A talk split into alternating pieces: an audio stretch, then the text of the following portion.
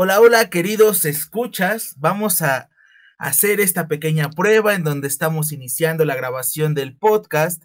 Esta ocasión con un nuevo tema, con una cosa diferente. El contenido que les habíamos prometido, inclusive hicimos una encuesta para que ustedes participaran con nosotros. Y no sé, mi querido Leoncio, háblales de la nueva cosa que vamos a presentarles. Eh, así es, Miran. Muy buenas noches. y hola a todos los que están escuchándonos del otro lado. Este, pues sí, así como lo dijo Dan, teníamos ya esta idea desde tiempecito atrás y, ya, ya nos estamos acomodando con este, esto de los horarios, pero dijimos, pues, nosotros muchas veces nos ponemos a platicar como de cosas de la nostalgia, de caricaturas, de programas, películas, y al buen Dan se le ocurrió la idea de, ah, pues si nos aventamos buenas pláticas de eso, pues ¿por qué no nos aventamos algo así en el podcast? Y dije, ah, órale, va, está chido. Entonces, justo en Facebook hicimos una encuesta porque vamos, el día de hoy vamos a empezar a hablar con una caricatura. Entonces en Facebook pusimos de qué caricatura querían que habláramos y pues la gente votó. El pueblo alzó la voz y pusimos a pelear mucha lucha contra Dexter. Creo yo que fue, no fue tan pareja la pelea, porque pues pudimos haber pensado en algo que sí causara polémica, pero bueno, no importa. Yo disfruto todas las caricaturas y estoy seguro que Dan también. Y hoy vamos a hablar de esta preciosidad que es mucha lucha. Are you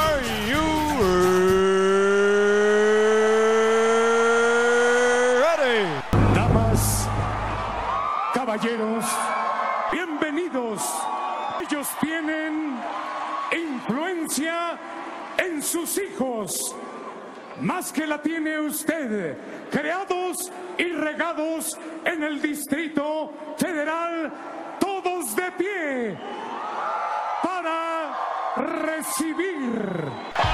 Somos los raros de la clase. Y es lo que hay. Y una preciosidad que arrasó a nuestros queridos compañeros de laboratorio de Dexter, o sea, porque no recibió ni un voto quizás éramos menos científicos y más de violencia, ¿no? Creo que, que por allí va el motivo de esa votación tan amplia. Sí, mm, para mí fue extraño, este, pero no importa, las dos las disfruto, también Dexter lo disfruto muchísimo. Yo espero que más adelante tengamos la oportunidad de hablar del laboratorio de Dexter, porque pues yo considero que también hay cosas jugosas que sacar de, de esa caricatura tan preciosa que me acompañaba, pero pues mucha lucha también me trae muchísima nostalgia. Y fíjate que a mí lo que noto de mucha lucha, ahora que, que, lo mencionamos, esta caricatura salió por allá del 2002 y terminó en 2005. Lo interesante de eso, fíjate que estaba analizando esos tiempos y tampoco es que tuviera mucha competencia, o sea, lo pusimos contra un clásico de los 90 antes del 2000 que fue Dexter, pero mucha lucha no es como que tuviera mucha competencia en su tiempo, o sea, yo de las caricaturas que vi que habían por esos ayeres, obviamente que se estrenaron en ese mismo rango de tiempo. La única que me acuerdo fue la del robot adolescente, pero Mucha Lucha tenía bastante, bastante carisma dentro de, aquella temporada. O sea, fueron tres años en donde Mucha Lucha dominó el mundo de Cartoon Network. Y sabes qué, qué era, y, bueno, yo lo siento que fue también que pegó, que estaba en un buen horario, o sea, como que lo pusieron perfecto. Yo recuerdo que yo llegaba de la escuela y, no recuerdo la hora, pero sí recuerdo que llegaba de la escuela y estaba mucha lucha. Entonces, mucha lucha para mí era mi hora de sentarme a comer y, poder ver la, televisión a gusto. Y es lo que mencionas, y es que no solo eso, o sea, yo creo que mucha lucha, eh, como nosotros sabemos, la lucha libre mexicana para nosotros es una cosa súper privilegiada e importante en nuestra cultura, y mucha lucha supo aprovechar mucho esa parte, ¿no? Porque a pesar de que no era algo mexicano e inclusive, no sé si lo sepas, pero la historia se desarrolla en Texas, mantenía muchas cosas y escenarios de México, ¿no? Entonces, como que nosotros lo sentíamos como si hubiera hecho totalmente por mexicanos y eso creo que le dio también un plus. Completamente, o sea, sí, sí, lleva bastante obviamente el estilo mexicano y hablar de lucha creo que ya es algo que de alguna manera representa a mi buen México, ¿no? Entonces, de alguna manera nos sentimos identificados y, eh, y, no sé si por los colores o, o, por tantas cosas que llevaban de la tradición de la lucha, pues la verdad es que me llegó a gustar a mí muchísimo esa, esa caricatura, ¿eh? es, es una de mis favoritas, la verdad. Y fíjate que, fíjate, hay una pequeña situación con las caricaturas y con las series de animadas, que se supone que la base para que pueda ser distribuida es de 52 capítulos, si no la serie se queda a la mitad y solo la puede distribuir quien la haya creado. Y mucha lucha justamente llegó a sus 52 capítulos, que podría decirse que es un capítulo por semana. Y además tiene una película que ahorita yo la quiero comentar, que es una cosa súper chida y épica, porque yo creo que dentro de mucha lucha, eh, los personajes, obviamente, estaban muy basados en personajes de la vida cotidiana y la vida real de México, ¿no? Entonces, también eso le dio un plus súper bien chido, porque tú veías a algún personaje y decías, ah, mira, ese se parece a tal que vi el otro día en la arena tal, ¿no? Entonces, también nos apegaba mucho con esta caricatura. Y fíjate ahora que lo dices, yo no tenía idea o no recuerdo la película. ¿Tú crees? También de eso me, me, vengo enterando. Entonces creo que la voy a buscar y la tengo que ver. Porque no, no, no estaba enterado al respecto de eso y no, ya no puedo llamarme un fan. no, y fíjate, para los que los están escuchando y que no hayan visto mucha lucha, porque pues ya tiene sus ayeres y ya no tiene el mismo impulso, porque pues si la buscas en cualquier plataforma de forma legal, no aparece pues básicamente mucha lucha es la historia de tres pequeños luchadores que se llaman los tres mascaritas. exactamente. Que son, ¿cuáles son los tres mascaritas, mi querido Leoncio? Cuéntanos. Pues obviamente era como el líder, el, el chido, el que estaba pegado a la familia, era el buen Ricochet, este, la que era más recta, la que seguía las reglas y todo eso era buena niña, Sí, es así o al revés. Sí, buena niña, exacto, más bien, más bien. Buena niña, y obviamente, eh, como la contraparte de este grupo, la parte tal vez graciosa, que sería pues la pulga, ¿no? Y fíjate que esa pulga me recuerda mucho a aquellos ayeres en donde hacían mucho énfasis en que los mexicanos hablábamos así como María Mercedes. Ajá. Este, ay, quería recordar alguna frase de la pulga, pero para decirlo en el tono, pero ahorita no, no me viene ninguna a la mente. Y además, algo que me encantaba de la pulga es que la pulga siempre hablaba de la pulga en tercera persona, o sea, era como que decía, yo pienso esto, dice, la pulga piensa que esto, ¿no? Exactamente, justamente. De hecho, hay un buen capítulo donde se baña, no sé si lo recuerdas. Uy, sí. Mejores capítulos, ¿no? que se da cuenta al final que su traje era blanco y nunca había sido café. Exacto. Y, y, en ese capítulo se va confiesa que, o sea, él se baña cada tres meses y una vez limpio se vuelve a ensuciar porque no le gusta estar limpio. Exactamente, sí, era, era uno de los capítulos también preferidos. Y a mí me recuerda que a mí, al menos a mí y a varios compañeros que conocía, como que no, no gustaban mucho de bañarse cuando niños, entonces eran como que, ah, la pulga me representa. Exactamente. Eh, creo que igual, gracias a ese programa, como que muchos elegían ciertas características del personaje y decir, ah, yo soy, ¿no? Incluso hasta los más tiernitos, obviamente, agarraban a Frijolito. Sí, exacto. Los gordos agarrábamos a Pequeña Patata Junior. O sea, no había otro. De verdad que me da mucha risa el cómo tuvieron estas ideas de estos nombres, ¿no? Porque los nombres era pues obviamente parte de las características del personaje, tal cual sería como la de un luchador, pero pues son, al final del día son graciosas, ¿no? Y no solo eso, fíjate que algo que a mí me gustaba mucho de la caricatura es que ningún personaje repetía la técnica de otro. Creo que antes, en la lucha libre mexicana, sí se daba mucho esto de que si yo hago esta llave, te la te chingas porque no puedes hacer la misma llave que yo. Y justamente como que en la caricatura tratan de retratar eso y hay un capítulo en donde hacen su movimiento personal y se lo dicen a Ricochet, no es que tú tienes que sacar tu movimiento de dentro de ti, no, o sea, no lo puedes ir a comprar ni copiar. Y eso está muy chido porque todos eran algo único. Es cuando él desarrolla la bola pulverizadora. Exactamente, de Ricochet. No, hombre, eso está, también está, me acuerdo, fíjate, que yo veía cómo hacía la abuela pulverizadora y pues como yo todavía era niño y de repente me ponía a jugar con mis muñecos, pues agarraba mis peluches y los hacía bolita, simulando que estaba haciendo la bola pulverizadora. Entonces, de verdad, está, bien padre que cada uno tuviera su fatality. Exacto, sí. Y de hecho, cuando saca la bola pulverizadora por primera vez, me acuerdo que fue porque pues Ricochet hizo algo ilegal dentro del código y entonces tiene que arrasar con un chorro, chorro de gente que estaba persiguiéndolo. Y hay un personaje que creo que debemos mencionar y que es súper importante en la historia, que es Mascaracán. Un gran personaje Mascaracán, ¿eh? Mascaracán, claro, o sea, e, es que es lo padre, ¿no? Que adaptaron la máscara a todos. y el Mascaracán era un perrito súper chido, ¿no?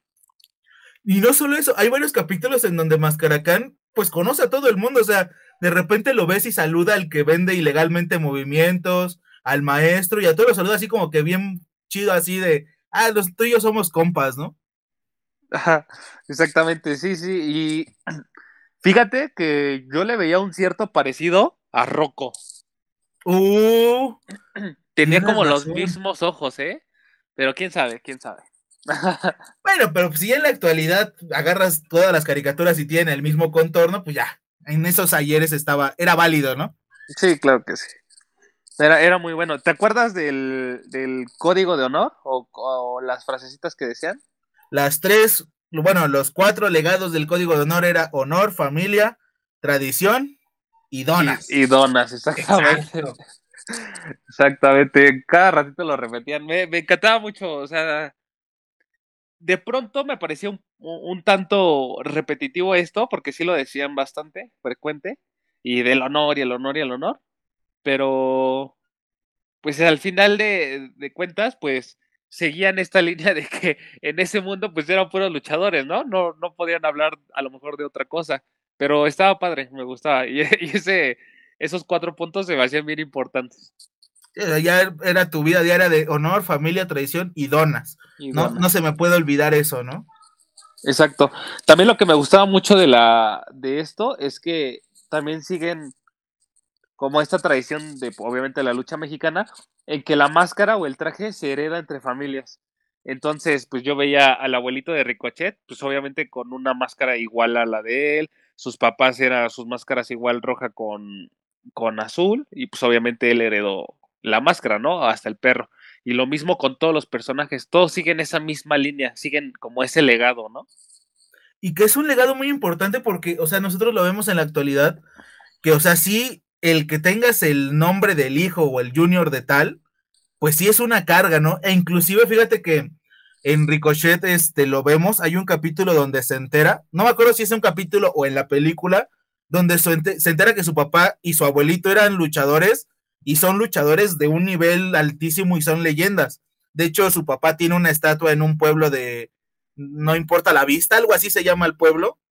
Y Ricochet se da cuenta que él está destinado a la grandeza porque el nombre tiene que seguirlo manteniendo en lo más alto, ¿no? Entonces sí es como que, wow, o sea, sí le dan una línea consecutiva a esa historia, ¿no? Esa idea. Sí, sí, sí, y, y es lo que te digo, o sea, me da gusto porque a pesar de que, digamos, heredan la máscara, no son iguales, ¿eh? O sea, comparten el color y, ya, pero el diseño de cada descendiente de la máscara es, es diferente. Entonces, también eso está, ese detalle a mí me agrada bastante. Y de hecho también esa parte la vemos en el nombre, ¿no? Porque su abuelito es estrella de fuego, su papá es estrella solitaria y Ricochet pues es Ricochet. Entonces, sí también tienen esa pequeña diferencia, ¿no? Sí, exactamente. Entonces, pues sí, se me hace bastante agradable. Este, también no podemos dejar atrás esa figura a la que Ricochet le chupaba los pies. es que no puedo decir otras cosas. pero que adoraba, ¿no? Así como yo idolatro a, a, mi buen hombre araña, este carnal también tenía su a su ídolo. El, el rey. fíjate que ese personaje, el, el muñeco en específico, porque fíjate que a mí me pasó lo que a Ricochet, cuando Ricochet lo conoce en persona, pues suele pasar, ¿no? Que tú ves a tu ídolo de una forma y el personaje pues era igual que el muñeco, igual de payaso y etcétera, y Ricochet te desilusiona y él prefiere al muñeco, ¿no? Porque al muñeco lo ve como su mentor y como alguien que sí le hace caso, ¿no? Entonces, fíjate que ese personaje en específico a veces era como que, ay, es medio payasito y me estresa, pero en otras ocasiones era como que, ah, pues lo está impulsando a ser mejor, ¿no?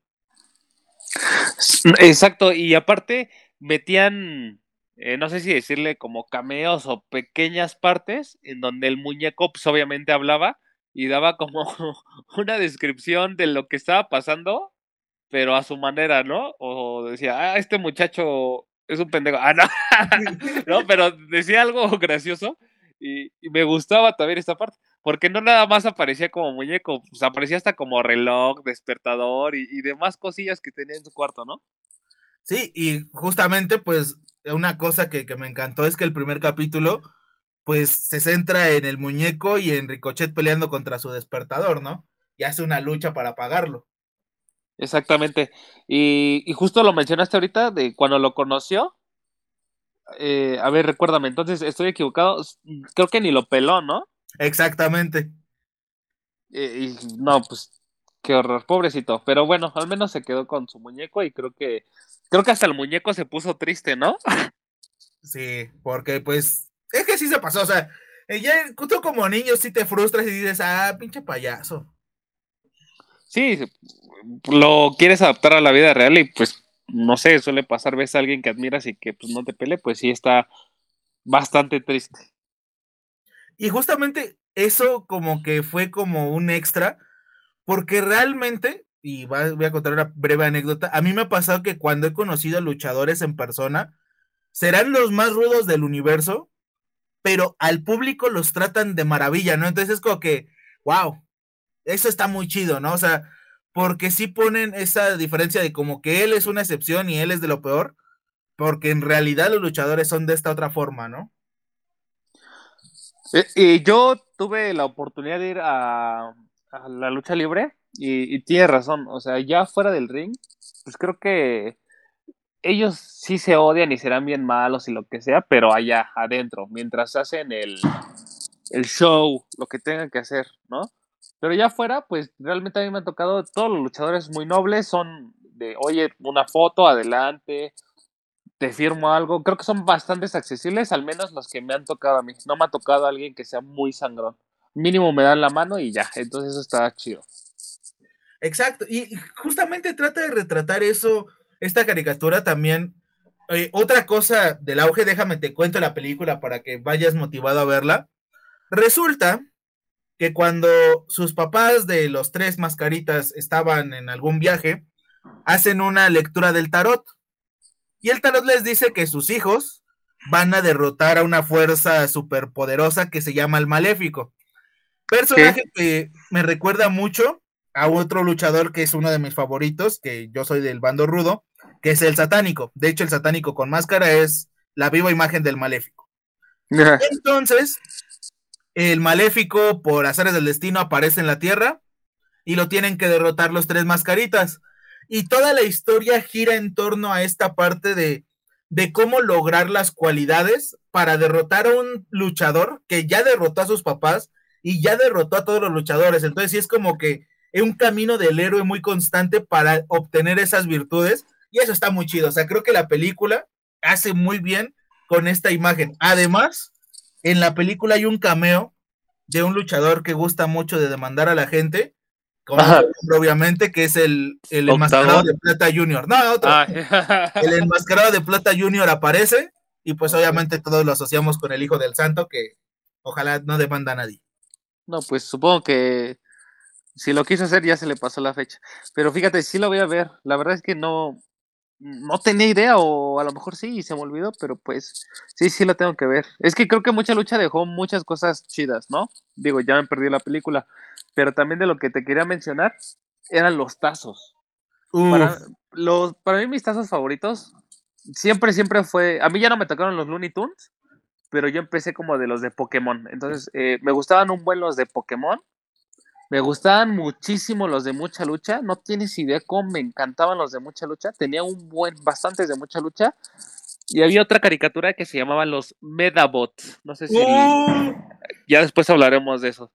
Entonces eran como de mis tazos favoritos. Es justo. Ah, y los Simpson. Los Simpson. Esos cuatro eran como mis tazos siempre favoritos, los que siempre junté.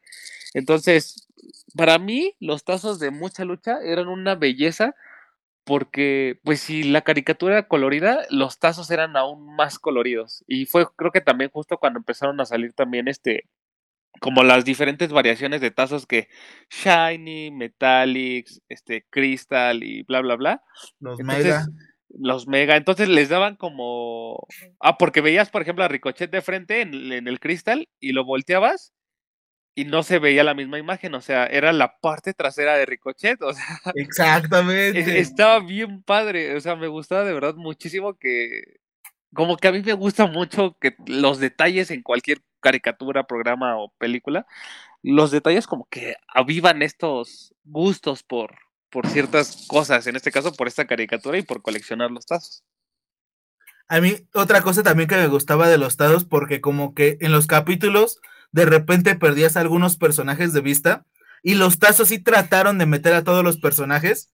Y hay uno en específico que es una representación o un homenaje o como se quieran llamar a uno de mis luchadores favoritos, si no mi favorito, que es el pirata Morgan y se llamaba Tibor el Terrible, que era rudo, que tenía su parche y era una viva imagen, bueno, caricaturizada del pirata Morgan y por eso era como que yo en cuanto lo tuve dije, ya, ya completé mi colección, ya tengo a Tibor el Terrible.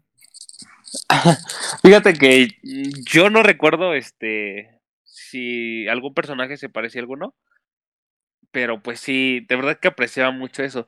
Yo, yo pues sí he sido como más fan de, de los dos, pero he sido más técnico, he sido más técnico porque yo creo que como muchos, hablando de lucha libre, pues yo crecí con eh, las peleas del místico, ¿no?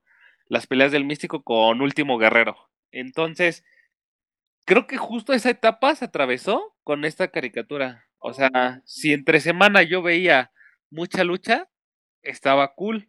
Y ya, yo ya llegaba emocionado al domingo, al sábado y al domingo para ver precisamente este pues la lucha libre en la televisión. Y yo ver pelear al místico, al último guerrero, al negro Casas, este no te voy a negar, también me gustaba cómo peleaba el octagón, la parca, o sea, estos luchadores mm, principales en la lucha libre a mí me emocionaba muchísimo. Incluso ver cómo peleaba el horrible del zorro, este, Chessman. No, hombre. Hasta disfruté cuando peleaba el, este, ay, ¿cómo se llama? El, uno que ya después nada más hacía chismes, que fue novio de Sabrina. El cibernético. Ándale, el cibernético. Digo, pues, lo vi pelear dos, tres veces, vi cuando perdió su máscara y así. Pero está bien padre porque la caricatura reflejaba todo eso. O sea, cómo si pierdes la máscara ya perdiste todo el honor, ¿no? O sea, perdías todo, todo. Me gusta mucho. Fíjate, creo que desde ahí me empezó a gustar la idea de, traer también máscaras. Yo creo, eh, justo cuando empezó mi gusto también por el hombre araña y así, porque ves que luchó y todo eso. Entonces, también me empezó a gustar más la lucha libre. Y la idea de tener un alter ego, pues también me, me agrada bastante, o sea, enorme. Esta, caricatura es una belleza para iniciarte tal vez en temas de lucha libre y, ver que hay un poquito más allá, afuera del ring, viéndolo de una forma eh, cómica o caricaturesca. Y fíjate que dentro de lo que mencionas, eh, inclusive en el código que tienen los niños, pues hablan de que los rudos tienen que estar de ciertas características y una característica es que los rudos tienen que traer el pelo largo y estar sin máscara. Entonces, como haciendo esta referencia que pues los técnicos siempre tienen su máscara y el perderla es un dramón y que los rudos son los que están obligados a quitárselas, ¿no? Entonces, esa también había un código que ya después se quitó con algunos personajes, pero de momento estaba muy chida esa zona de, ah, pues los rudos no traen máscara y los técnicos sí traen la máscara. Y hay un capítulo en donde nos muestran que inclusive los rudos no estudian con los técnicos, sino que tienen su propio salón aparte. No, pues me acuerdo de varios capítulos, pero de ese justo no me acuerdo. Estoy tratando de hacer memoria y sí, tiene razón, tenían como eh, el pelo largo y cosas así. Y es que te digo, sí es lo mismo. Yo recuerdo acá, al menos de los principales rudos, pues era el perro aguayo, ¿no? Y yo lo vi pelear todavía cuando tenía el cabello largo. Y, y era contra justo los perros del mal. Y la mayoría traía el cabello largo, ¿no? Y eran los rudos y pues era bien emocionante ver cómo estos rudos se salían como de la regla y, le daban en su madre a los técnicos. Digo, había otros con cabello largo como Latin Lover y este Intocable o algo así, ¿no? Ya no me acuerdo cómo se llamaba. El, Intocable, obvio. Pero bueno, esos ya eran más, más show para las damas. Y fíjate que en ese capítulo lo que pasa es que la pulga hace un movimiento y aplasta a Frijolito. Entonces el entrenador dice, atacar a uno de tus compañeros es de rudo y por eso lo mandan a la zona de rudos. Entonces ese capítulo está muy chido porque enseñan que los rudos están ahí para cumplir un propósito y que no nada más están ahí nada más porque, ah, sí, van a hacer cosas malas, fin, sino que su propósito es hacer que el técnico luzca, ¿no? Entonces eso también está muy, muy chido. No, pues creo que con gusto voy a tener que volver a repetir algunos capítulos porque sí, olvidé bastantes, pero fíjate que lo que no olvido es la voz. Yo creo que también para que una caricatura sobresalga o, quede marcada en, en, nuestras cabezas, pues es el doblaje, ¿no? En este caso, en este caso, perdón, ya estoy hablando con lenguaje inclusive. En este caso, este, me gustó muchísimo el doblaje. O sea, no sé, como que es, digámoslo, un, tanto natural, porque a veces el doblaje es, creo que es como más exagerado, ¿me entiendes? Entonces siento que este estuvo súper bien y a la fecha recuerdo las voces de estos personajes. Entonces, sí, sí está bien padre, sí, sí la quiero ver otra vez. y a mí me pasaba, por ejemplo, es que no podría asociar la voz de la pulga si no es la voz en español. O sea, hay caricaturas que de repente sí veo algún capítulo en inglés, cosas por el estilo, pero al escucharla, esta en específico, mucha lucha, era como que, no, algo no cuadra, o sea, como que en mi mente registró esa voz de la pulga tan única. Y sobre todo, algo que me gusta mucho de esta caricatura es que el nombre lo dejan en español, o sea, no es que en inglés se llame de otra forma, en inglés y en español y en Canadá, que tiene las dos versiones de francés y e inglés, se llama mucha lucha, entonces eso también me gustó porque mantuvieron esa idea, ¿no? Y una cosa parecida pasó con el tigre, ¿no? Exacto. Eh, y justo lo, platicábamos una vez. Yo, por ejemplo, no llegué a ver dos, tres capítulos del Tigre, pero ya no tuve la oportunidad de ver completo. Yo te decía qué tan buena está, o sea, si se compara, por ejemplo, a mucha lucha o es otro concepto completamente diferente, porque ya no logré ver bien este, la animación, porque tal vez era también un tanto parecida, pero ya no le puse tanta atención.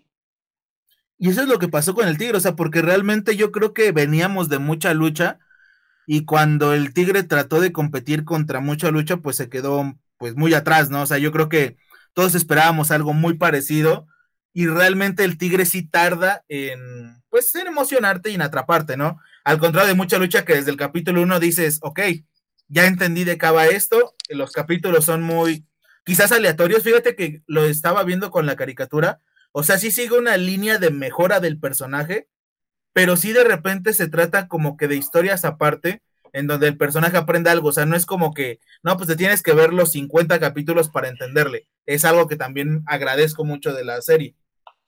Sí, creo que al final te trataba de dar como una enseñanza y eran más enseñanzas como de perseverancia, de paciencia, de lucha, ¿no? De fuerza, precisamente, para, pues supongo que porque estaba adaptada a cierto público en específico, en este caso niños y no tan niños. Y pues creo que también daba un mensaje bueno, más allá de, que dijera la gente, ay, es que es bien violento porque se están peleando y provoca que los niños se peleen. Pues no, o sea, creo que daba buenos mensajes, eh, o sea, tenía un fondo bueno, ¿no? No solo eso del fondo, fíjate que a una cosa que también me gustaba mucho de, las, de la caricatura es que al inicio de cada capítulo aparecía uno de los personajes diciendo una frase como que englobaba todo el capítulo y lo que venía. En el capítulo 2 eh, dice que sale Ricochet y dice que para un, luchador sabe que el tamaño no importa, pero el peso sí. y en ese capítulo pelea contra pesos completos. Entonces también está chida esa parte. Eh, sí, sí, bebé, tampoco me acordaba de esa parte, qué horror. Cómo estoy hablando de mucha lucha sin acordarme. Pero sí, cierto, este, cada capítulo aparecía este clip y, y te, si eras listo o si lo analizabas, ya sabías de qué iba todo el capítulo. O sea, nada más diciendo eso, ya va a pelear contra gordos. Ah, ya, sabías que. Pero también otras cosas de las que me gustaba un buen de mucha lucha era la música de intro. O sea, justo también, o sea, yo a mí me gusta, por ejemplo, la, la recuerdo mucho y la comparo mucho con el Chuntaro Style, con la rolita. Exacto. Del gran silencio. Porque yo, al menos en lo personal y amigos, escuchan Chuntaro Style e inmediatamente soy de los que se para a bailar como Cholito, ¿no? Porque se me hace una canción, pues, padre, rica para bailar, para echar acá despapalle. Entonces, cuando escucho mucha lucha, me provoca exactamente lo mismo. Solamente que aquí recuerdo, obviamente, a, los personajes de mucha lucha, pero también me dan ganas de, de bailar y cosas así porque se me hace un tema muy rico, como bien relax. Entonces me, me encanta y súper reconocible, o sea, porque de repente escuchas el primer, la primer nota y luego le dices, ok, ahí está mucha lucha, ¿no? Que gracias a la banda, no sé si te la sepas, se llaman Los Chicos del Barrio. Los Chicos del Barrio. Con la caricatura, quién sabe, pero los tipos de estos se llamaban Chicos del Barrio. Chicos del Barrio, sí, sí, justo estaba leyendo esa parte, pero pues sí te digo, se me hace una genialidad de canción, me encanta, de verdad que, me encanta. Y como tú lo dices, escuchabas el principio y ya en tu cabeza ya más estabas esperando los segundos para decir mucha lucha. Exacto. Y la letra también te dicen alguna cuando escuchas toda completa, porque obviamente está la versión para, para el intro que pues es súper cortita. Pero la letra también te habla de la historia. Inclusive hay una parte donde dice honor, familia, tradición las donas y otras cosas. Y va como que relatando de qué trata. O sea, es como que van luchando en el ring de la vida, te dicen los personajes. Entonces también esa parte, creo que está súper bien hecha la canción porque no solamente es como que, ah, sí, la música y ya está, sino que te dan un eh, enfoque ya si escuchas la canción y dices, ah, mira, pues también trataba de los personajes. ¿Quién lo diría, no? Completamente. Este, ahorita que hablamos así de personajes, también recuerdo un capítulo en específico donde se quedan en una isla desierta. Entonces, este, en esta isla desierta, eh, buena niña, o como niña buena, ya se me olvidó el orden. Buena niña. buena, buena niña se queda con este libro de las reglas, ¿no? Entonces, como ya tiene la idea de que se van a quedar ahí para siempre, pues buena niña quiere que se sigan implementando estas reglas, pero entra como en una psicosis donde el libro le empieza a hablar y no sé, quiere crear ahí un, un imperio ella sola y todas la mandan a la goma y no, está, está bien interesante, o sea, si también pones atención a los capítulos, están bien interesantes también, más allá de lo cómico y así, este, hay bastante análisis que, que puedes sacar de, de cada capítulo. Y algo muy también muy chido del libro es que pareciera que, que relata todas las situaciones en que los luchadores se encuentran, porque para cada caso que les pasó, el código decía algo, o sea, no era como que, ah, pues puede que pase esto, no, o sea, en el código te especificaban como que todas las cosas que iban a ir pasando y demás, y eso también era como que, ah, pues qué chido, ¿no? O sea, que todo se regía por un libro que te daba las reglas y leyes que compartir, aunque en ese capítulo, pues, como que no ayudó tanto el libro, ¿no? Sí, exactamente. Yo, a mí me daba risa porque pues obviamente comparas a este personaje de, Buena Niña, pues justamente con alguien de la vida real que es como bien apegada a, a las cosas buenas, a las cosas buenas. Y no está mal, o sea, no está mal que hagan el bien pero creo que muchas veces el seguir por esa línea de bien, bien, bien, siempre va a haber una falla en el sistema, ¿no? Creo que también la caricatura muestra esa parte, que a pesar de que su vida sea recta, recta, recta, porque creo que sus papás eran odontólogos, ¿no? O ya me equivoqué por ahí. Ah, Lolo, los papás vendían aparatos de ejercicio y buena niña nunca le pareció bien porque pues hacían ver como que pues los papás extorsionaban a la gente, ¿no? Porque te decían, ah, llévate este aparato de ejercicio y también llévate este vaso enmascarado y este chicle enmascarado. y cierto, nunca se sintió orgulloso. Cierto, entonces lo estoy confundiendo con un capítulo donde también son excesivos con la limpieza de los dientes. Entonces, justo a lo que voy, eh, creo que también está bien a veces salirnos como de esas líneas de, de solo rectitud, a veces, a veces, nada más para picar un poquito por allá y por acá. Y creo que eso nos los demuestra la, la caricatura, porque si había puntos en que ponía a prueba su moral, digámoslo así, justamente por juntarse con la pulga y con Ricochet. Y decía, bueno, pues vamos a hacer esto, ¿no? Y ya hacía su desmadrito, pero regresaba a la línea, entonces no está tan mal. Creo que eso es también una de las enseñanzas que dejaba al menos este personaje. Sí, y los otros dos, el dejarnos que pues te tienes que dar en tu Mauser para aprender en muchas ocasiones, ¿no? Porque en muchos capítulos ellos son los que se meten en problemas cuando bien se los pudieron haber evitado escuchando a la buena niña, ¿no? Entonces es como que ella está ahí como apoyo, porque algo que hay que admitir, los tres mascaritas en todo momento se apoyaban. Si iban a hacer una locura, pues los tres aventaban, ¿no? O sea, eso también es algo muy chido porque te mostraban y te daban una idea de lo que era realmente un amigo, ¿no? O sea, que estaba allí a pesar de que no estuviera tan de acuerdo, pero para apoyarte, ¿no? Sí, exactamente. Creo que cada personaje tenía su propio peso y entre ellos eh, se equilibraban bastante bien en, el programa, o sea, no había, o sea, sí, tal vez pesaba más la presencia de Ricochet porque sabías que era el líder, pero no perdía la importancia la pulga ni buena niña, o sea, sabías que estaban ahí, no, no perdían este, este protagonismo ninguno de los tres y eran bien importantes, ¿no? También una cosa que me gustaba es que estamos acostumbrados a que el personaje principal no sea tan confianzudo de sí mismo. O sea, siempre presentan inseguridades y demás cosas. Y Ricochet, justamente, en varias ocasiones lo vemos como un personaje que, que llega a sentirse mucho. O sea, ya es de que, ah, soy el mejor luchador supremo en práctica que existe. Y cosas por el estilo. Y eso es algo que me llama mucho la atención porque es raro ver varios protagonistas con esa confianza. Sí, exacto. O sea, creo que al, programa siempre daban, mm, digámoslo, una buena cara. independientemente de los problemas que tenían, como ya lo habíamos mencionado, creo que al final te daban una enseñanza y todo salía bien. Eh, no recuerdo un, capítulo donde terminen tristes o donde no se solucione algo de una buena forma. Y, creo que eh, es parte también de, o no sé si le quieran poner de la cultura mexicana, el, que nos vean como mm, una cultura que en su mayor parte siempre está feliz, ¿no? Sí, y pese a las circunstancias, pues estamos allí felices. Hay otro capítulo que me gustó mucho en cuestión a referencia a la lucha mexicana, en donde salen tres personajes con el mismo nombre de los tres mascaritas y tienen que luchar por el nombre. Ese capítulo es un gran capítulo, créanme que vale mucho la pena porque pues es algo que suele pasar en la vida real en la lucha libre y se tomaron el tiempo de dar una imagen de esa situación, que no todo es bello en la lucha libre y que suele pasar estos clones. Sí, exactamente. Digo, nosotros, para aquellos que digan, no, pues, no conozco mucho de la lucha, sí se da muchísimo y creo que años atrás eh, vimos eh, al menos varias peleas por precisamente por el nombre, ¿no? y más de Octagón, porque lo, mencioné, porque salió otro Octagón y por ahí hay un video en internet donde va y le dice que por qué está usando su máscara y le da un cachetadón.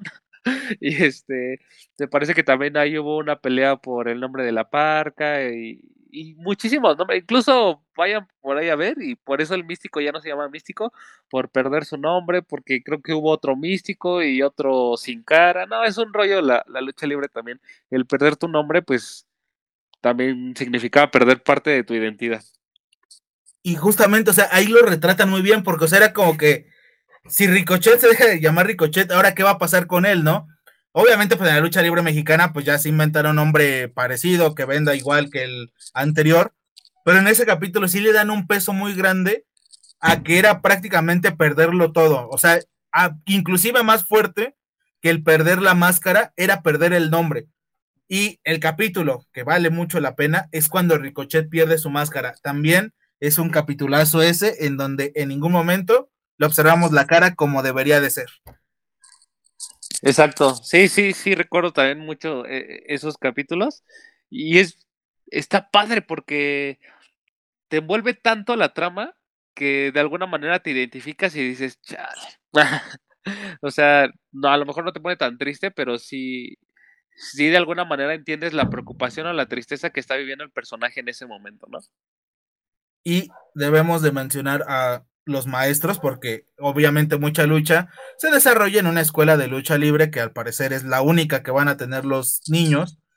Y hay tres personajes que al menos yo recuerde, que son el maestro Yacido, que es el vato que toca como que música de los setentas y así, y que está muy acá, muy en la onda de los setentas. El entrenador, que pues desafortunadamente ahorita no me acuerdo cómo se llama, y la directora de la escuela, que me encanta su personalidad. Creo que la directora de la escuela es una cosa maravillosa en la serie.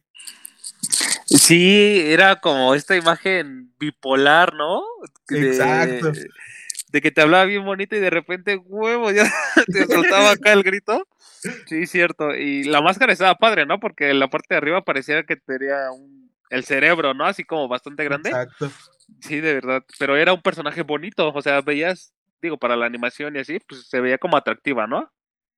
Y no solo eso, o sea, el personaje realmente era como que esta imagen de, del buen maestro, porque pues quizás te gritaba y todo, pero sí buscaba que fueras una buena persona, ¿no? O sea, no era nada más te grita a lo loco, sino les gritaba con un sentido y un razonamiento para decir, es que te regaño porque pues estás mal, chavo, ¿no? Entonces también eso se, era muy agradable de ese personaje. Sí, exactamente. Entonces, había, había buenos personajes y había historias de diferentes personajes que los hacía como únicos, precisamente. Entonces, eh, no sé, también, no sé si recuerdes que la pulga también tenía una hermana, ¿no? Y era la pulguita. La pulguita. Entonces, la pulguita, pues también era un personaje bastante bueno. Siento yo que faltaban, fal- si hubiera crecido la serie más, pues por ahí también hubiera salido más historias, porque la pulguita, pues también era, era bastante buena. Y además que era la que hacía que la pulga brillara. No sé si te has dado cuenta que en varios capítulos la pulga quedaba como el héroe, pero porque la pulguita era el que la que hacía algo para ayudarlo y ya la pulga solucionaba la situación. Sí, exactamente. O sea, te digo, hay, hay personajes, digámoslo así, en este caso femeninos, donde estábamos en una época donde no, no abundaba como este tema de- del feminismo y, y se les empoderó de una forma bastante, pues agradable también en las caricaturas, sin ser, eh, sin, sin que fuera como, se me fue la palabra, como si lo pusieras a fuerza. O sea, yo creo que aquí era tan natural esto que no se veía tan obvio, como que la caricatura no lo quería hacer tan obvio. Creo yo porque el tema no era tan fuerte y aún así se, le dio el poder a, a las mujeres. Entonces esto lo hacía de una forma tan natural y me gustaba. El claro está con, el eje, perdón, el claro ejemplo está con Cindy Golpes, ¿te acuerdas de ella? Uy, pues Cindy Golpes era la más fuerte de la escuela, o sea. Exacto, ya mujer, ¿no? Pero en ese entonces, digo, había un tema diferente a- al que estamos, eh, en el que hay actualmente. Y, y sí decías, ay, güey, pues sí, una mujer está cabrón, ¿no? Y, pero qué chido, ¿no? Te daba gusto. Sí, porque inclusive tenían que pelear los tres contra ella para ganarle. Y también otra parte que mencionaban de los personajes femeninos era esta Plutonio, o no me acuerdo cómo se llamaba la niña, Oh, pero era, era la más lista de toda la escuela, o sea, Penny también era una Plutonio. mujer la más lista. Sí, Penny Plutonio, sí, sí recuerdo que, que era muy, muy lista y me parece que quería con el ricochet, como que ahí de repente había unas insinuaciones. No, y hay un capítulo en donde se meten a su mente y a Buena Niña y a la Pulga los ve como monos y a Ricochet lo ve como un hombre bien sabroso y poderoso y así todos lo de, ah, pues a lo mejor quiere algo contigo, ¿no? ¿Por qué tú te ves así? Sí, te digo, había, hay temas bastante buenos, ¿eh? Que tal vez podríamos analizar y adaptar al contexto actual en el que estamos y no sé si tenga algo que sea eh, que salga de contexto, me parece que ya lo habías mencionado, o lo mencionamos fuera del aire, de los comentarios de la pulga, ¿no? Sí, algo que sí yo tenía que decir, lo dijimos fuera del aire, yo creo que la Pulga como personaje, no tanto porque sea tan excesivo, pero como personaje en la actualidad sería un personaje muy criticado. Muy cancelable. Exactamente, cancelable. Primero porque es moreno. ¿No? O sea, entonces cualquier cosa que diga en Moreno es acoso. Segundo, porque la pulga tenía este tono, pues medio barrio, medio intimidante, que pues lo asocian con morenos y por lo tanto con acoso. Y tercero, porque a todos les decía, bueno, a las mujeres les decía preciosa y de algún modo no lo, no lo ponían tan claro porque amaba a la pulguita que era niña, pero sí era como que cierto alejamiento con las niñas, ¿no? O sea, yo creo que era la viva imagen de nosotros de chiquitos de, ah, una niña, corran, ¿no? Y la pulga tenía eso. En la actualidad sí siento que la pulga no sería un personaje tan, tan adaptable a nuestra vida actual. Exacto, exacto. Es que yo creo que ahí también depende de los contextos y, y de, de, lo que estemos viviendo. Pero creo que sí, la pulga probablemente en estos tiempos soltaría comentarios que pudiesen mm, herir el pensamiento crítico de algunos. nosotros, yo creo que nosotros somos más alivianos en, en, estos temas porque pues crecimos con eso, ¿no? Ojo, el que, crezamos, el que hayamos crecido con eso no significa que en estos tiempos compart estamos como esas ideas, pero sabemos que es una caricatura y ahí se queda en la caricatura, no porque eh, la pulga diga, ay, hola, preciosa, pues nosotros también lo vamos a hacer, ¿no? pero algunos sí lo hacían, ¿no? Pero al menos nosotros no. Ajá, exacto, creo que nos queda bien claro que se queda en la caricatura y nos reímos de esa parte y ya, tan tan. Yo creo que la pulga se aplicaba la de ir a, ya despídate bien. Exactamente, ¿no? Era de esos, en, este, en estos tiempos sería como de, de esos morritos castrosos. ya, oh, que te despidas bien. Y la morra, pues si ya te dije cámara, nos vemos. hay, hay unos vidrios, como que me despida bien. ¿Cómo, ¿Cómo te tengo que despedir, no? Y cuando hablemos de los Looney Tunes, tocaremos el tema de un personaje que ya no se pudo adaptar a la actualidad, como lo fue Pepe Le Pew, pero, o sea, yo sí digo que en la actualidad eh, definitivamente la pulga no, no sé, le tendrían que hacer un cambio total y creo que si se adaptara a la actualidad de unos nuevos capítulos, sí le quitaría mucha magia a la pulga el quitarle esa personalidad y hacerla, no sé, más seria, más, no sé, porque inclusive sus papás eran algo raro de la pulga, o sea, eran bastante extraños. Sí, sí, claro. Mira, yo siento que hablando pues, de este tema, ahorita estamos en un punto en donde va subiendo esto, donde digamos que nos afectan cada vez más cosas. Pero va a llegar un, un punto crítico en el que yo creo que ya todos vamos a decir, pues ya estuvo, ¿no? Ya, ya estuvo tanto de quejarnos. Y, y, esa curva va a empezar a bajar, a bajar, a bajar. Y yo creo que así va a ser siempre. Va a ir de subida y bajada, subida y bajada. Entonces, yo creo que nada más hay que aprender a llevar este tipo de temas sin afectar a nadie más, ¿no? Y sobre todo que pues las grandes empresas, porque para los que no lo sepan, la mucha lucha es parte de Warner Bros. Inclusive sale Box Bunny comiendo una zanahoria al principio de los capítulos, pues ojalá ya la suban de forma legal, porque creo que sí es una caricatura que, que merecería que la saquen del olvido. Yo pues afortunadamente la tengo ahí descargada y pues no estoy orgulloso de la piratería, pero o sea, en este caso pues es la única forma de obtenerla, ¿no? Y, y creo que ahorita con el auge de HBO sería algo muy interesante que pues traiga mucha lucha de regreso, ¿no? Exacto, creo, y ya también lo habíamos comentado, creo que la nostalgia en estos tiempos es un tema que, pues, que está vendiendo bastante, ¿no? Entonces, sacar caricaturas o joyas así, porque la verdad me parece que es una joya, es una muy buena caricatura, pues, pues les beneficiaría un montón a, a estas compañías que, que, lo, que lo pudiesen distribuir, ¿no? Entonces, yo creo que es algo que muchos nosotros muchos de nosotros podemos eh, recordar e incluso recomendar a nuevas generaciones y estoy 100% seguro que les gustaría un montón. Y en específico porque pues es obvio que esta caricatura se, se perdió con el tiempo porque pues muchos, hay nuevas caricaturas que dejaron en el olvido totalmente este tipo de, de historias porque lo vemos, o sea, inclusive los niños en la actualidad les dices esta caricatura y no la reconocen, ¿no? Y es como que, oye, ¿cómo? O sea, es una caricatura que marcó época y tú ni de chiste la conoces, ¿no? Sí, exactamente. Ya habrá, digo, la oportunidad de platicar de los Looney Tunes, pero pues como ustedes saben, yo trabajé en Six Flags. Entonces, luego yo en, en el área de destreza se colocaban pues Box Patos Lucas o Tasmania, cualquier personaje de los Looney Tunes y niños pequeños se acercaban y había premios que eran más básicos, que eran como serpientes de colores, X, otros premios que no tienen nombre, ni es un personaje en específico, y los niños preferían mil veces ese personaje genérico, llamémoslo así, porque era más colorido y así, que un personaje clásico. ¿Por qué? Porque no lo conocían. Yo veía que los papás le decían, no, ¿cómo crees? Pues mejor llévate Box Bunny. Y los niños, ay, no, es que no conozco ese conejo, no conozco ese pato. O sea, ni siquiera sabían bien los nombres. Entonces, estamos perdiendo esta cultura de las buenas caricaturas. Y sobre todo con, con esta, el...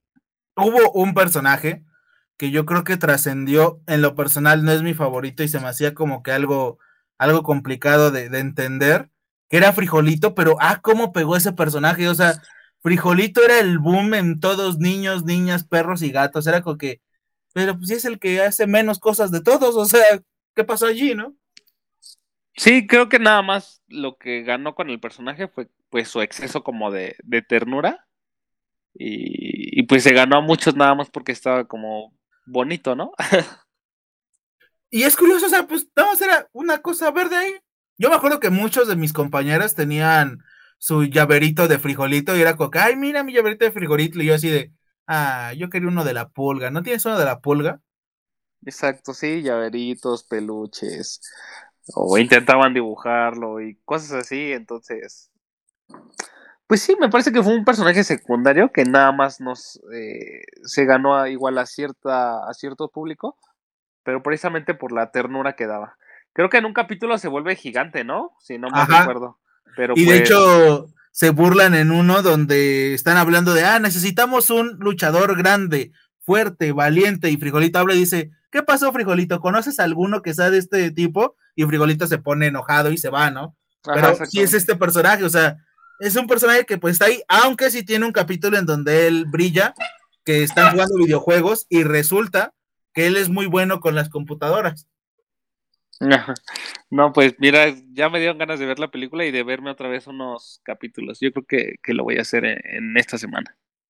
Y algo sobre todo, eh, para los escuchas y para ti en específico también, mi querido Leoncio, es que la película es como que el punto final de la historia. O sea, la historia no nos deja abierto el mundo ni nada. Obviamente, pues nos dice que pues tienen un futuro los personajes y etcétera.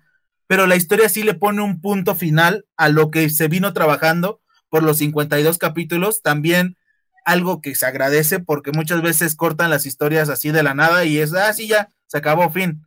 Y esta película, o sea, la película, no sé si se dio mucho tiempo después o qué, porque no recuerdo bien ese dato, pero sí como que trató de darle un punto final a todo lo que pasaba con mucha lucha. O sea, sí te deja un sabor de, ah, ok, hubo una conclusión de la historia, o sea, no se quedó abierto que un día desapareció mucha lucha y ya no hubo más, sino que la película nos da ese cierre que, pues esperábamos sin saberlo. No, y creo que está padre cuando le das exactamente un fin a esta, digamos, una etapa, porque luego nos quedamos con ese sabor de boca en que ajá, y luego, y, me vas a dar más o qué pasó ahí, ¿no? Entonces creo que es, cuando se le da un fin adecuado, pues agradeces al final todo el trabajo hecho atrás.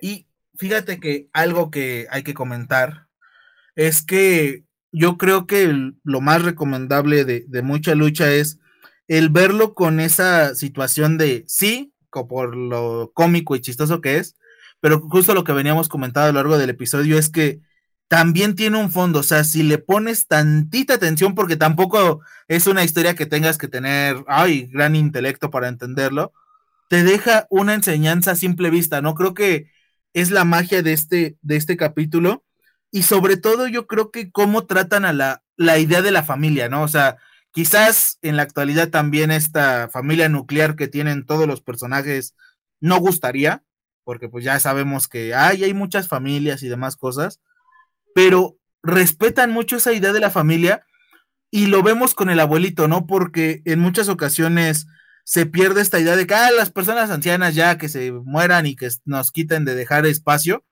Y la película, y bueno, y la película y la serie en general, el abuelito es una voz realmente importante en la vida de Ricochet y en la vida del papá de Ricochet, ¿no? Entonces, ambos tienen como que ese peso del abuelito, lo cual es muy chido que lo integren. Sí, claro, se respeta completamente esta línea familiar y, precisamente por la tradición. Entonces sí, se me hace como muy, muy buena idea. Probablemente sí faltó manejar esto que dices tú como otro tipo de familias, no tener, eh, porque igual ahí se maneja solo la familia de mamá, papá, hijo, ¿no? Eh, creo que sí hay otro tipo de familias que podríamos checar, pero no importa, yo con eso me voy bien y me dejó buenas enseñanzas y fue una caricatura que me encantó, o sea, no, no podría no recomendarla. Y un detalle extra de la caricatura es que es multicultural. Hay personajes que son japoneses, hay personajes que son gringos, hay personajes mexicanos, que también eso está muy chido porque era como acá, o sea, en la lucha libre, todos están juntos y todos pueden participar dentro de los eventos. Sí, justamente, justamente como también lo vemos aquí en la lucha tradicional mexicana, hay de todo, hay de todo, este, pues bastantes extranjeros, pero también obviamente muchísimos mexicanos que practican pues este bello, bello deporte. y, me agrada muchísimo, digo, tal vez eh, nos faltó ver de mucha lucha un poquito del lado de la porra, pero no pasa nada. Cuando estén eh, los que no nos escuchan en México y los que están en México tengan la oportunidad de ir a la lucha libre, vayan. De verdad que si están, si tienen una semana pesada, tienen estrés, lo que sea, pueden ir ahí a mentar madres y les juro que van a salir bien relajaditos. Si no es que un luchador se les prende y les mete una madriza para andar gritando, pero no, van a salir bien relajaditos. Y la cosa final de, la caricatura de mucha lucha, también creo que algo muy especial y que va a quedar en mi memoria es que salió un luchador oficialmente, con su nombre oficial, con su forma oficial, que sale Blue Demon Jr. y resulta que su papá era de los defensores de la tierra junto a Blue Demon Jr.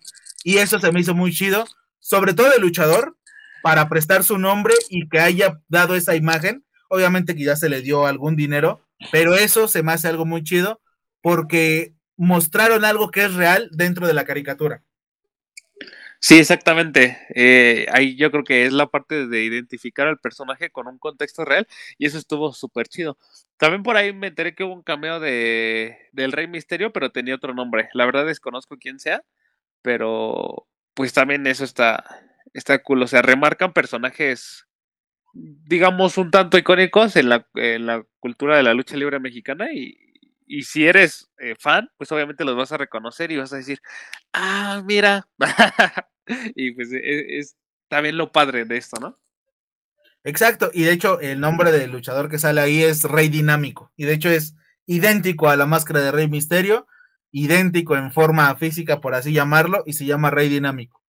Y algo que pues estaría chido como reto es para todos los que nos escuchan y que sean fans de la lucha libre, pues al ver personajes, asocienlos con los personajes de la vida real, ¿no? Yo pude encontrar, como mencioné, al pirata Morgan, encontrar al satánico, al felino, al hijo del santo, al rey misterio, Atlantis. Entonces, sí está muy chido porque tú los ves y dices, ay, mira, es idéntico a Coco Rojo. No sé por qué no los demandaron si son idénticos. Pero, pues también se disfruta que los luchadores no hayan cancelado esta serie, ¿no? Eh, sí, como que en esa onda yo siento que muchos son, así ya lo habíamos mencionado, bien relax, ¿no? Entonces creo que el que se les haga mención, tal vez no directa, pues igual ellos han de decir, ah, mira, pues hasta caricatura tengo, ¿no? Entonces eso está cool. Así en una reunión, mira, yo era tan famoso que salí en una caricatura de Estados Unidos. Exactamente, que conocía a Ricochet. y lo logramos, Leoncio, un capítulo yo creo que fue bastante agradable. A diferencia de los otros que pues es una hora hablando, pues estos serán un poquito más holgados de tiempo. Este capítulo nos dio como para una hora más o menos, entonces pues también está chido porque es una caricatura que, que merecía su tiempo, que merecía su espacio. Y pues a ver qué tal las otras caricaturas tienen de tiempo, vamos a abrir votaciones, vamos a tratarlas de estar abriendo, no sé si te parezca bien, varios días, para que pues la gente vaya votando y vayamos viendo. Eh, ¿Alguna caricatura que tengas pensada para la siguiente votación? Eh, me gustaría Hey Arnold. Me gustaría hablar de ella. O sea, hay muchas más, pero pues yo dejo ahí Hey Arnold. Y tal vez. Mm, hay una que me gustaba mucho, ya digamos más de niños, que eran los Moomins, pero pues ya veremos quién tanto se acuerda de los Oh, los Moomins. También, una pues, cosa bella. Ahí, ahí, dejo dos, yo ahí dejo dos. ¿Tú, Dan? Perfecto, yo, yo iría por aquellos ayeres con, obviamente, ¿cuál será? Yo iría con una de Nickelodeon que es CacDog. Creo que CacDog era una cosa muy interesante. Muy buena también. Y a pesar de que estaba dentro de otra caricatura, pero que posteriormente tuvo su serie, Pinky Cerebro. Creo que las dos funcionan de maravilla. Pinky Cerebro es una cosa increíble con enseñanzas. Y pues yo pondría esas dos a votación y que el ganador de cada una pues se quede para una votación final y veamos con cuál nos quedamos. ¿Qué te parece, León? Pues sí, ya este, en estos días vamos a ir este, subiendo estas encuestas a, a Facebook para que podamos ver de, cuál hablamos. Eh, los que ustedes nos digan, nosotros hablamos. No pasa nada y ya esperemos a ver cuál es el ganador para el siguiente capítulo. Y sobre todo, recuerden que si no somos tan fans o no sabemos, pues trataremos de darle una oportunidad a la caricatura, a la serie, la película, lo que sea, porque pues también entendemos que pues no sabemos de todas las caricaturas, aunque yo sí haya visto muchas y haya perdido mucho de mi tiempo viendo la televisión como mucha gente de mi época, ¿no? Donde no había internet para ver Facebook por horas, ni TikTok, entonces era, pues vamos a ver caricaturas todo el día. Exactamente, lo, lo chido en esos tiempos era perder el tiempo frente a esa caja de colores. Entonces, yo también desperdicié muchísimo tiempo frente a la televisión. Y no, no es desperdiciar, ¿eh? Yo creo que estaba bien porque eran muy buenas caricaturas. Y una cosa más, estamos bueno, estoy revisando cómo funcionan las preguntas en Spotify, porque vi que aparece la opción de que se les pueda hacer una pregunta a los espectadores. Entonces voy a revisar cómo funciona, qué, qué cosas tiene, de qué nos sirve. Y pues si se sirve para interactuar, pues bueno, también estaremos ocupando Spotify para interactuar con todos nuestros maravillosos escuchas. Y pues de momento es todo. Esperen muy pronto el siguiente episodio que tal vez sea podcast tradicional, yo creo que, que toca capítulo nuevo. Entonces, estén atentos a las votaciones. Y mi querido Leoncio, despida a nuestra querida audiencia. No, pues un gustazo, Dan, otra vez estar contigo y allá del otro lado, a los que nos escuchan. Espero que les haya gustado este tema mucha lucha. Vamos a hablar de muchas más caricaturas, películas, este, series, de otros, otros temas que nos lleven a, la nostalgia y al recuerdo. Y pues nada, un gusto estar con ustedes. Síganos en nuestras redes sociales, en Facebook, en YouTube, escúchenos en Spotify, en Anchor y en las otras que les va a decir Dan ahorita. Por ejemplo, Apple Podcast, Overcast, etcétera, etcétera. Recuerden, pues, esto de momento es solamente audio. Quizás algún día pongamos nuestra horripilante cara en vivo a grabar junto con ustedes y sea una plática más cercana, obviamente con un cierto tiempo, porque pues eso requiere de cámaras y, y pues estudiantes pobres, ¿no? Entonces, pues por eso vamos a tardar. Traten de interactuar con nosotros, estamos muy pendientes de redes sociales, entonces, si hay algún comentario, alguna situación, alguna cosa en específico de caricaturas que no estén en las votaciones, pues adelante, ¿no? Creo que estamos abiertos a sus opiniones y estaremos muy contentos de recibirlas. Por lo mientras, es el final de este capítulo. Muchas gracias, gracias Leoncio, es un verdadero placer siempre trabajar contigo en este maravilloso podcast. Creo que nos ha acercado bastante y funcionamos muy bien juntos, lo cual es algo muy chido.